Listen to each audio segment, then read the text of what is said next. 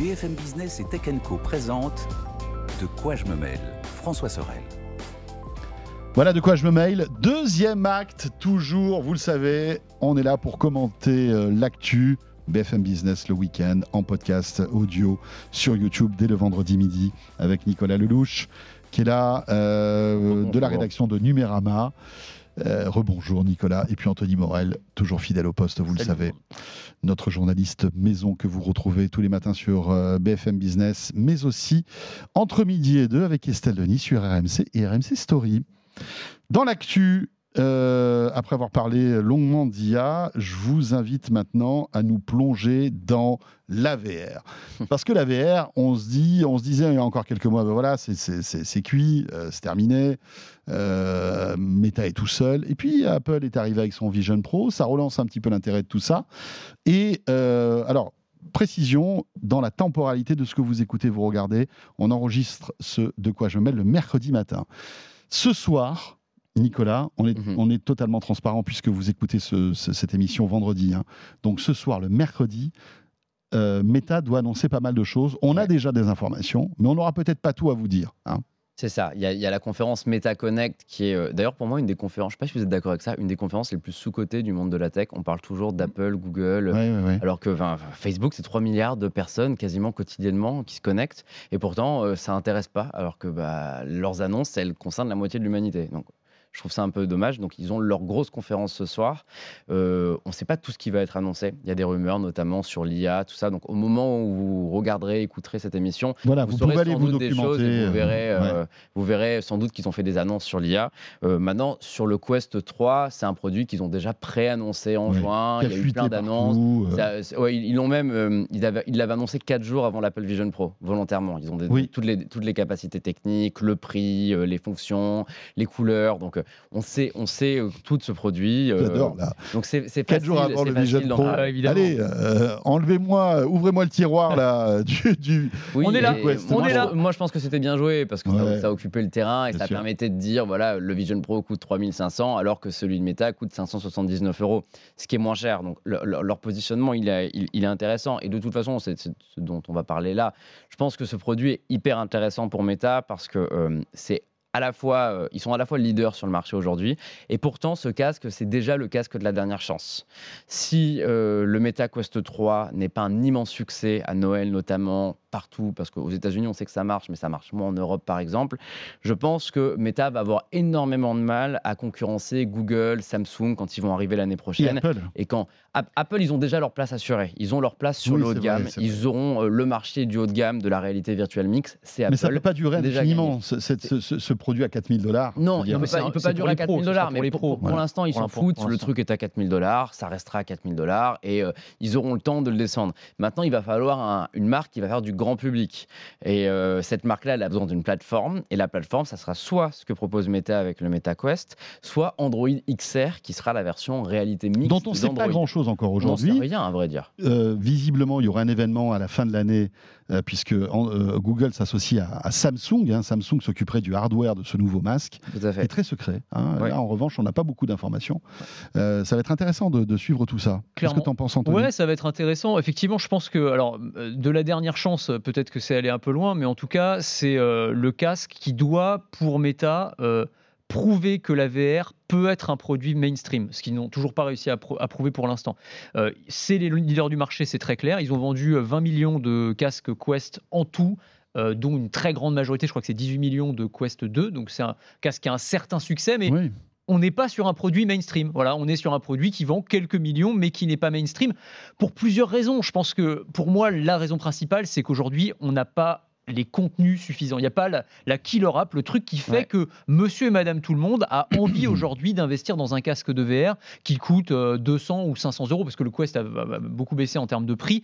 Euh, tu vois, si tu demandes à des gens de te citer ne serait-ce qu'une application ou un jeu euh, en VR, tu as Beat Saber éventuellement, hmm. tu vois, mais, mais c'est tout. Et bon, Beat Saber, tu joues une heure, après, il y a un moment... Fruit Ninja aussi, c'est très sympa. Ouais, Fruit Ninja, ça marche bien aussi, effectivement. Moi, il y a le jeu de ping-pong que j'adore. Ah, moi aussi, j'adore. il est génial, c'est génial. Mais tu vois, il y a pas tu t'amuses bien, mais c'est pas un truc qui va faire forcément que tu vas investir dans ce casque. C'était aussi la logique de Meta quand ils nous ont vendu le métavers en nous disant bah, en fait, vous allez vous servir de ce casque pour tout, vous allez vous en servir pour travailler, vous allez interagir avec vos amis, vous allez aller à des concerts virtuels, et ce sera pas juste un truc un peu gadget pour jouer à Fruit Ninja.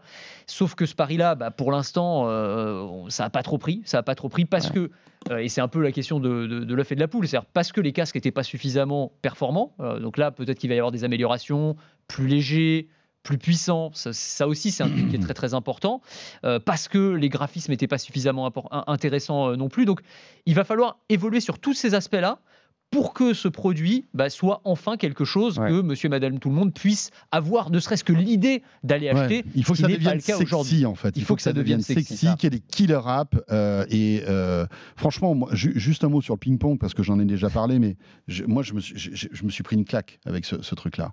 Ah, on est d'accord. Ah je suis absolument d'accord. Franchement, et, franchement, on se dit, waouh, là, on rentre dans une autre ère, on rentre dans un truc que moi, j'avais jamais vu. Le, fait de, de, chausser son masque et de, de te retrouver à jouer au ping-pong dans une salle dont tu peux, euh, tu vois, choisir le, décor et tout, et jouer en réseau. Mmh avec toi qui est euh, à Nantes et moi je suis à, Paris, on joue au ping-pong avec les subtilités du ping-pong, le fait de pouvoir se parler. Et les retours haptiques sur les manettes aussi. Le retour haptique sur les manettes et tout, tu peux même te chambrer parce que tu entends les. Enfin, le ping-pong, c'est tout, quoi. C'est les relations humaines, c'est du sport, enfin, il y a tout. Et tout est conservé là-dedans. Tu dis qu'on rentre dans une nouvelle ère. Et tu as des euh, ligues mondiales hein, de ça hein, qui ont été créées. Mais bien sûr, le sport enfin, VR, la parenthèse, mais vraiment, essayez-le un jour si vous avez l'opportunité. C'est vraiment incroyable. Moi, je, je, je, suis resté. très bien. Non, mais je, suis je suis d'accord. Et euh, ce qui est intéressant, c'est que là, on parle que de réalité virtuelle. Et c'est tout le virage qui est attendu avec Meta sur le Quest 3. C'est de prouver que euh, la réalité virtuelle et le métavers ne sont pas la seule approche possible avec ces produits. Et par ça, euh, on pense forcément à la réalité mixte. ça sera le gros sujet avec, avec ce, ce Meta Quest 3. C'est le mix entre la R et la VR. C'est la possibilité quand vous mettez le casque, je mets un Meta Quest 3 sur mon visage, je vous vois. Et si je reçois un message, le message va se projeter au milieu de ma vision, mais je peux continuer à vous regarder. Et l'approche, j'ai parlé pas mal avec Qualcomm qui a lancé une nouvelle puce euh, qui va équiper ce MetaQuest 3 qui s'appelle le Snapdragon XR2 Gen 2. Si on n'a pas compris que c'est la deuxième, franchement, je ne sais pas comment. Alors là, là-dessus, c'est assez. Alors que c'est le Quest 3, c'est ça le, le Quest 3 et la puce s'appelle XR2 Gen 2. Et ce qui est marrant, c'est qu'eux le présentent comme une toute nouvelle puce qui revoit complètement l'architecture sur la réalité mixte. Je trouve ça un peu dommage de ne pas avoir changé de nom. Bon, ça, c'est une parenthèse. Mais leur approche désormais, ça va vous faire rire, c'est de dire qu'on ne parle plus de réalité virtuelle, mais d'ordinateur spatial. Ah ça vous, ça, vous rappellera peut-être quelqu'un. Mais l'idée, c'est que euh, pour eux, la killer app de ce MetaQuest 3, en tout cas pour Qualcomm, c'est pas euh, de jouer au ping-pong, c'est de pouvoir travailler avec un ordinateur, un écran Exactement. infini. Même avec le Quest 3. Avec le Quest 3. On, est, on est là-dessus. On est sur euh, une latence qui a été divisée par 8, sur des capacités d'intelligence artificielle qui sont multipliées par je ne sais même plus combien, par la possibilité de passer de la VR à la réalité mixte sans, aucune, mm. euh, sans aucun bug, sans aucun Améliorer la restitution de la réalité aussi. Améliorer la restitution de la réalité. Quest 2, on est en noir et blanc. les objets. Mais on, on est vraiment sur les de la réalité mixte, elle commence maintenant avec le MetaQuest 3 et Meta doit prouver que euh, son approche métavers n'est pas incompatible avec l'idée d'avoir un ordinateur qui se met euh, devant les yeux. Et elle prend le train d'Apple aussi accessoirement. Et absolument, et il faut le faire de toute façon parce que Apple ne va pas aller, Apple ne va pas aller sur le ping-pong. Apple, euh, je trouve ça génial aussi, mais l'approche d'Apple est de dire que la réalité virtuelle ne doit pas être quelque chose qui nous enferme dans un monde dans lequel on joue. Enfin, c'est pas que du ping-pong. Ça sera peut-être du ping-pong. parce que là, Meta du coup est entre les deux, ils ont les manettes et je pense que c'est bien d'avoir cette approche mixte mais il faut réussir la réalité mixte. Il faut que ce produit, on ait envie de le porter à la maison quand on fait la vaisselle, quand on se balade, quand on est seul, bien sûr, si on a deux, c'est chelou, mais euh, l'idée de pouvoir euh, se balader chez soi avec ce casque sur la tête sans avoir mal, à la, mal aux yeux, sans avoir l'impression d'être confus et d'avoir ces applications qui arrivent en temps réel au milieu de sa vision. Il y a un vrai enjeu de, miniaturisation sur ces produits. C'est ça le gros problème aujourd'hui. Pour si, si tu dois avoir envie de porter ce truc-là 2 heures, 4 heures par jour, voire plus si on imagine que c'est dans un contexte de travail où tu vas avoir un ordinateur, un écran projeté en face de toi pour il faut que ce soit plus petit, plus fin. Alors on a encore une fois, on n'a pas toutes les annonces, mais enfin on sait à peu près à quoi va ressembler quand même le, Quest 3 et même avec tous les efforts qu'ils font pour l'instant, c'est encore trop gros. C'est encore trop gros. Moi je me vois absolument pas Vision Pro, ça. Non, mais y compris le Vision Pro. J'ai essayé le Vision Pro, il est, il est cool, il a une super qualité visuelle, mais c'est un casque VR un peu gros sur le visage. C'est ça. Le même avec plus fin, non? Non Il a l'air un peu plus fin. Ah bah, ils ont la batterie, mais il y a la batterie. Ouais, c'est ça. Il y a la batterie, alors, je, fais le pari d'ailleurs. Les gens, quand ils, regardent, quand ils nous écouteront, ils sauront déjà. Je suis sûr que Mark Zuckerberg va mettre en avant la batterie intégrée du Meta Quest 3. Probablement, c'est clair. Si le tac ne part pas, je comprends pas. Mais c'est juste évident. Enfin, il y, a même euh, d'ailleurs des médecins qui se sont penchés sur ce truc-là, c'est-à-dire que tu, tu, génères des troubles musculo-squelettiques. Enfin, c'est pas anodin de porter un truc qui fait ne serait-ce que 500 grammes ou 700 grammes, euh, qui va porter sur tes vertèbres toute la journée, quoi. Euh, donc, donc pour moi, il y a un énorme enjeu de ce côté-là. Et le truc, c'est que la miniaturisation, elle va forcément prendre des années parce que les composants sont pas prêts. Zuckerberg l'a dit hein, d'ailleurs. Il a dit oui, mais on sera prêt dans 5 à 10 ans. Mmh. il se mmh. projette loin et c'est tout à son honneur. Je trouve que c'est un projet industriel et c'est un, patron d'industrie aussi, hein, Zuckerberg. mais est-ce que dans 10 ans, on n'aura pas un peu marre de la ritournelle autour de la VR et on ne sera pas passé à autre chose? Ça, on n'en sait rien. Donc, c'est un peu une course contre la montre. D'un côté, hein. tu auras tout le soft qui aura bien mûri, tu auras peut-être déjà des killer apps, tu auras déjà. il, faut voir. Euh, et, si, Apple en fait le nouveau Mac avec toutes les applications du Mac qui tournent comme ça sur un écran ça peut, euh, ça peut d'une certaine manière en faire un bon, produit. Avoir ton truc là pendant toute la journée sur la tête, c'est pas possible, tu vois. Je sais pas. Mais, tu sais aussi, dans leur, euh, dans leur roadmap, là, euh, Meta, ils ont aussi, je crois que c'est 2027, des, euh, des lunettes. Oui, ils ont des lunettes, factor, lunettes réalité augmentée. donc ça va être aussi ça. Je veux dire, quand on parlait de miniaturisation, c'est on va aller vers, on va, on va revenir en fait au Google Glass hein, quasiment. Et d'ailleurs sur, sur, les lunettes, Qualcomm, en plus de cette puce dont je vous ai parlé, va sortir. ils vont l'annoncer. Enfin, ça sera annoncé au moment, ça sera annoncé mercredi soir. Donc du coup, ça sort. Vous le saurez vendredi. Ils vont annoncer une nouvelle puce pour la réalité augmentée. Les premiers à l'avoir, ça sera les ray Stories 2 qui sortiront l'année prochaine, mais euh, toutes les, lunettes de réalité augmentée des marques chinoises qui peuvent euh, utiliser euh, des caméras pour voir le monde, afficher des hologrammes pour le GPS par exemple, elles utiliseront cette puce pour avoir une longue autonomie, hmm. tout ça. Donc on est en train petit à petit d'avancer vers cette informatique spatiale, visuelle. La question c'est combien de temps ça va prendre Est-ce que les gens en ont envie? Et franchement, c'est impossible de répondre à cette question. Et pour faire le pont avec notre discussion de la première partie, là où ces objets vont devenir aussi incroyables, c'est quand tu vas pouvoir discuter avec eux, c'est-à-dire passer les commandes. En fait, l'un des problèmes des, premières Google Glass et des casques de VR, c'est l'interaction que tu peux avoir avec les manettes. C'est pas toujours hyper pratique, etc. Si tu peux discuter à la voix en langage naturel et dire je veux faire ci, je veux faire ça, euh, lance-moi tel jeu, euh, tu vois. Enfin, là aussi, il va y avoir une énorme valeur ajoutée et là, ça peut, ça peut aussi être un truc qui fait que ça devient euh, grand public, quoi. Parce que moi, c'est ce qui m'énerve le plus. Je sais pas, mais un, un, des freins, en tout cas, à mon utilisation de la VR, où je l'utiliserais peut-être plus souvent si c'était pas comme ça c'est le fait de devoir, avec les manettes, aller chercher dans, des, dans les menus qui sont pas toujours hyper bien faits. Euh, si tu peux y intégrer un peu d'intelligence artificielle pour fluidifier tout ça, ça peut pas mal changer la donne aussi. On verra bien, en tout cas, euh, s'il euh, y a d'autres informations importantes que sur le Quest 3 qu'on aurait raté et qu'on ne peut pas commenter aujourd'hui. On y reviendra bien sûr la semaine prochaine. Euh, un mot sur les iPhones, tiens. Ouais. Tu étais à Cupertino, Nico. Euh, tu as pu découvrir en avant-première les iPhone 15, la keynote euh, de Tim Cook. voilà. Et on commence à avoir un peu de retour, hein, puisque ça fait quoi Deux semaines maintenant que tu et Deux semaines, bah, genre, le, mien maintenant à deux semaines. Hein, Tout comme Melinda, d'avance de la rédaction de Tech qui y était aussi on commence à voir des, petits, des petites failles hein, dans, dans, ces iPhones. Des, failles qui finalement ont été identifiées très vite. Euh, dans, mon test sur Numérama qui est sorti euh, la semaine dernière, je disais que euh, la les problèmes de chauffe du modèle précédent ne me semblaient pas du tout réglés et qu'au contraire, les bords en titane me semblaient propager la chaleur tout autour du téléphone. Ce qui, d'une certaine manière, n'est pas forcément une mauvaise nouvelle, parce que si la chaleur se répartit sur les bords au lieu de se concentrer sur le dos comme auparavant, ça veut dire que le téléphone va moins euh, laguer quand il fera chaud, parce qu'il pourra euh, évacuer sa chaleur plus rapidement. Le problème, c'est que euh, entre le test et la sortie du téléphone, plein de gens se sont rendus compte de ce problème, et plein de gens s'en inquiètent, parce que les iPhone 15 Pro chauffent beaucoup. Et vraiment, hein, je, je, pense qu'il y a un vrai problème là-dessus, j'espère qu'ils vont le régler par une mise à jour logicielle, mais j'insiste vraiment sur le fait dans Dans quelle situation? Dès qu'on va prendre des photos, dès, dès qu'il fait chaud dehors aussi. La chaleur, évidemment, elle a un impact sur, sur alors les C'est rigolo parce qu'il est euh, gravé en 3 nanomètres, le, le, 15 Pro. Je ne sais pas si c'est tous les 15 qui sont... 15 Pro, 15 Pro, 15 Pro, 15 Pro, qui en théorie devraient moins chauffer parce que bah, justement, euh, la gravure est plus fine. Bah, c'est l'inverse. En fait, oui, en théorie, si Apple avait refabriqué complètement sa puce à zéro avec le 3 nanomètres, la décision qui semble avoir été prise est de faire la même puce que l'année dernière, écrit en plus petite, et de récupérer la place supérieure pour améliorer le GPU, pour améliorer le NPU.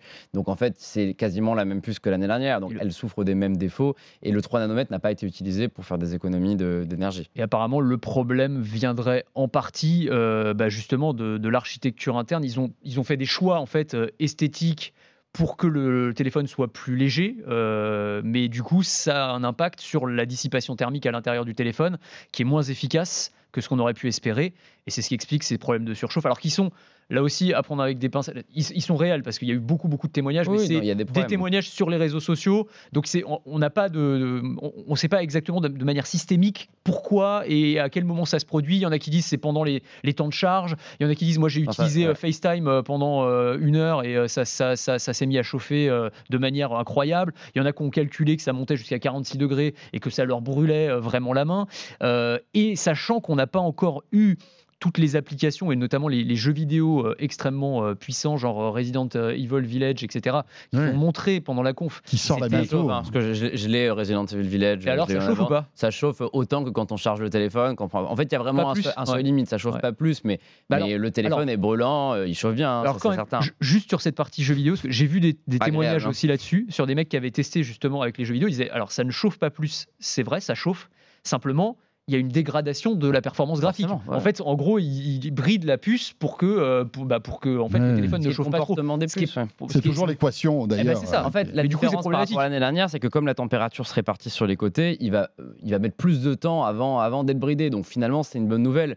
Le truc, c'est qu'il faut qu'Apple optimise ça pour éviter euh, le produit. Il y aura une mise à jour, je pense. Pour moi, il va y avoir une mise à jour. Et il faut rappeler aussi que c'est un truc tous les ans, les gens disent que le nouvel iPhone chauffe trop, que la batterie est pas bonne.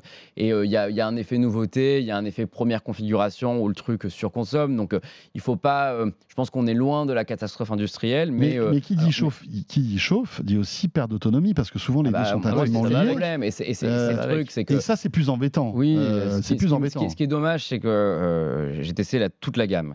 L'iPhone 15 Plus, il a une autonomie de malade. Il finit la journée à 50%. Le 15 Pro Max ou même le 14 Pro Max l'année dernière, bah, moi, il termine la journée à 10%. Parce qu'il chauffe, que quand il chauffe beaucoup, bah, la courbe, elle tombe vraiment plus rapidement.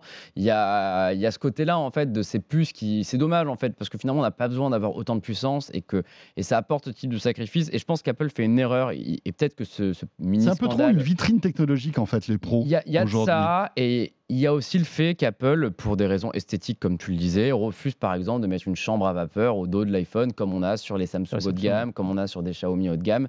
Et je pense qu'il est temps, finalement, euh, on a des produits qui sont dignes d'ordinateur, il est temps d'avoir un vrai système de refroidissement liquide au dos, des iPhones. Et euh, ça serait pour le, bien de ces produits, il durerait plus longtemps, la batterie se fatiguerait moins. Et euh, j'espère maintenant que la prochaine mise à jour, elle va pas trop réduire les performances, tout en diminuant la température quand on est dans l'appareil photo, quand on est dans des tâches ça me choque pas que le téléphone chauffe quand on joue à Resident Evil.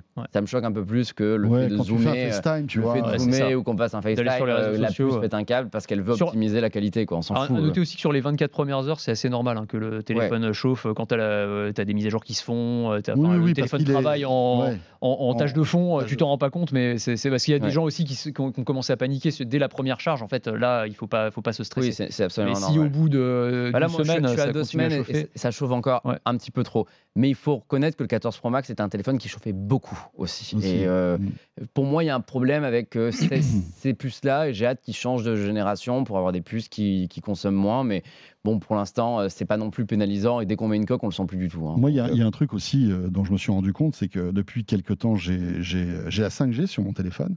Et ça, c'est pas bon. Hein. C'est-à-dire que, en fait, oui, un peu plus. Tu, tu, tu, perds, moi, je, je, pense que voilà, je perds à 10 à 20% d'autonomie, ça c'est clair pour aucun gain, parce que la 5G, ça sert à rien en fait. Pour le si tu as une bonne 4G, hein. si as une bonne 4G euh, bah, avec tes usages euh, que tu as au quotidien, ça suffit amplement. Hein, euh, et malgré tout, tu gagnes 10 à 20% d'autonomie en restant en 4G. Je suis d'accord. Et ce qui fait que le, le, le, truc, c'est que j'ai coupé ma 5G. En fait. je reste en 4G. Bah ouais, c'est terrible. L'autre truc qui est fatal, c'est le Display. C'est débile.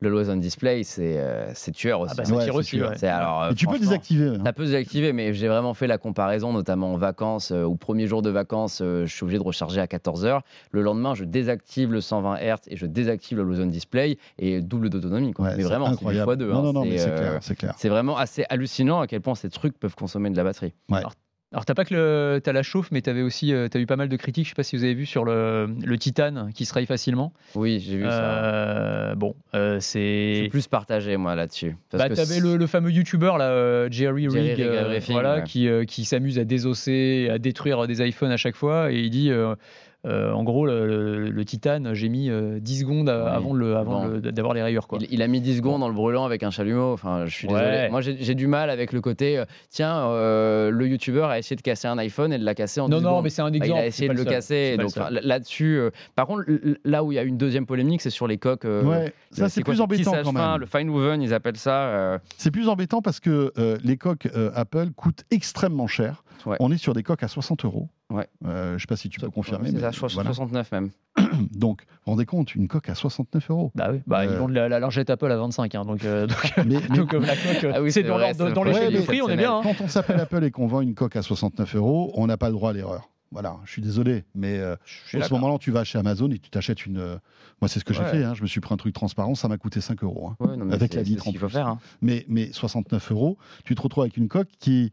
Alors, euh, sous, avec le prétexte qu'elle est écologiquement responsable, etc., etc., en tissu, elle s'abîme à une vitesse folle. C'est ça le problème, je crois. C'est ça. Je trouve, euh, des gens disent que le, qu'elle n'est absolument pas confortable à utiliser, que le matériau est mauvais. Je ne suis pas d'accord. Moi, je trouve le matériau est très cool. J'aime beaucoup. Je préfère ça au cuir. Je suis pas un grand fan du cuir de façon générale, mais euh, je trouve que c'est réussi. Mais il est vrai que cet aspect tissu, il faut 5 minutes avec pour comprendre que si on met des griffes dedans et qu'on veut le rayer ou qu'on euh, ou qu'on le met dans l'eau, ça va pas survivre. quoi. Ne pas confier son euh, iPhone à son chat. Donc en fait, elle va s'abîmer beaucoup plus vite. Ouais, elle va, s'abîmer vite. Après, il faut quand même reconnaître que les coques Apple n'ont pas la réputation de bien tenir. Hein. Je sais pas si tu as déjà vu l'état des coques en silicone euh, au bout de 3 mois. La plupart du temps, il y a un bouton arraché. c'est Pourtant, ils vendent 150 euros. Donc, ils n'ont jamais eu aucun problème à vendre très cher les des coques, en cuir sont costauds, mais elles, se, elles, un peu plus... elles tâchent facilement. elles, ne sont pas très belles. Là, là, le risque, c'est en effet que ça vieillisse moins bien. Donc, de toute façon, moi, ma recommandation là-dessus, elle est simple. Si vous avez euh, envie si vous avez envie d'un truc qui dure longtemps, faut pas acheter une coque à 70 euros. Il faut acheter une coque pas chère et la changer régulièrement, en avoir plusieurs. Par contre, si ce que vous voulez, c'est l'aspect euh, du. Là, c'est un porte-monnaie anti-sage-fin. Euh, si vous avez envie de cet aspect-là, de ce toucher-là, et que vous vous en foutez de l'aspect esthétique, bah, n'y a pas de polémique, ça vieillit. Il vaut mieux que la coque vieillisse que le téléphone. Est-ce qu'il y a encore besoin d'une coque? C'est la vraie question. Est-ce que, parce que Apple, leur discours, c'est aussi de dire, alors c'est un peu le double discours, parce qu'ils ont tout intérêt à vendre leurs accessoires, donc à vendre des coques, mais euh, ce qu'ils disent aussi, pour avoir discuté un peu euh, avec certains d'entre eux, euh, c'est que en fait, eux, tu n'as plus réellement besoin de coque dans le sens où les écrans sont parmi les plus solides du marché maintenant avec le céramique ouais, mais glace. le problème. Et, la, et le, le, titane fait que aussi il résiste super bien. Donc, enfin, beaucoup de gens achètent un téléphone pour le revendre, d'accord? Et ton téléphone, si tu veux le revendre au maximum du prix, et c'est vrai que les iPhones se revendent très très bien, hein, c'est un téléphone, c'est enfin c'est le téléphone qui se revend le mieux sur le marché, euh, le marché d'occasion. T'as intérêt à le protéger. T'as pas tort. Si, si ton téléphone euh, est euh, protégé avec une coque, avec une vitre, et que tu le revends dans deux ans, nickel, bah tu le vendras 100, 200 euros plus cher que s'il a des rayures. C'est vrai. Mais et, et, je pense que voilà, les gens font ça aussi, font attention. Oui, c'est vrai, c'est vrai. Parce que tu achètes ton téléphone, et en tu le gardes deux ans. Ça coûte cher, quoi. Mais en même temps, mais le, oui, alors je suis, je suis complètement d'accord avec cet argument, tu as tout à fait raison. Mais moi, j'ai toujours trouvé que c'était un, un, gâchis. C'est-à-dire que euh, ah bah, Apple. Bah, euh, d'accord. Moi, c'est un gâchis design. Un truc de fou, Ils misent tout sur le design. C'est des appareils incroyables. naturel, je trouve sublime. Mais c'est ça. Et tu vas mettre un gros, une grosse coque pour le protéger et tout. C'est toujours. Euh, voilà. Mais je, je comprends, j'entends très bien cet argument. Je, je, trouve que maintenant, on arrive à un niveau. Tu vois, il y, y, a encore 5 ou 6 ans. Euh, je pense qu'il se cassait hyper facilement. Maintenant, c'est vrai qu'avec l'amélioration, on va dire, de la solidité des matériaux, je dis pas que c'est parfait. Euh, si tu le jettes euh, contre le sol, évidemment qu'il va se fissurer, etc. Sans coque, il va se rayer ton téléphone. C'est obligé parce qu'un jour il va, il va rencontrer des clés. C'est obligé. Enfin voilà, tu peux pas. Tu et, et si tu projettes de le vendre, enfin, quel, est finalement l'intérêt de faire un téléphone en titane et de vendre le titane comme le meilleur matériau du monde, classe quoi, classe aérospatiale? Ouais, ça. Great ils, ils, ont, ils ont vendu le truc en mode c'est fou. Si les gens finalement ont une coque, ils le cachent. C'est ça. Toi encore, tu as une coque transparente, mais pas tout le monde a une coque transparente. Non, non, non, bah non. Le Mars Rover, tu crois qu'il a une coque? Mais non, mais c'est ah, vrai, que c'est vrai que c'est bien protégé. Il est bien protégé. Bon, ben voilà, ben c'était top. Merci beaucoup. On arrive à la fin de ce De quoi je me mêle. Merci Nico. Bah merci François. Toujours ravi d'être avec vous deux. Bah, bah ouais, c'est cool. Ça passe tellement vite quand on, on, parle comme ça de tech tous les trois. C'est bah, vrai qu'on n'a pas vu leur passer. Incroyable. Merci beaucoup Nico que vous pouvez euh, lire et retrouver en vidéo sur Numérama. Et puis merci à toi, euh, Anthony, comme chaque semaine, d'être fidèle au poste. Euh, ce de quoi je me mêle est terminé. Le hashtag des QGMM, bien sûr, si vous voulez réagir. Et puis si vous êtes euh, un accro à l'ActuTech, n'hésitez pas à nous retrouver. Alors, la chronique sur BFM Business d'Anthony tous les jours. Et puis moi aussi tous les jours avec Tech Co sur BFM Business. En audio, en vidéo. Voilà, on essaie chaque jour de vous informer. et, bientôt, en chinois. et bientôt en chinois. Ça risque d'être rigolo, tiens. Portez-vous bien. Bon week-end à vous toutes et à vous à très vite. De quoi je me mêle sur BFM Business et Tech Co.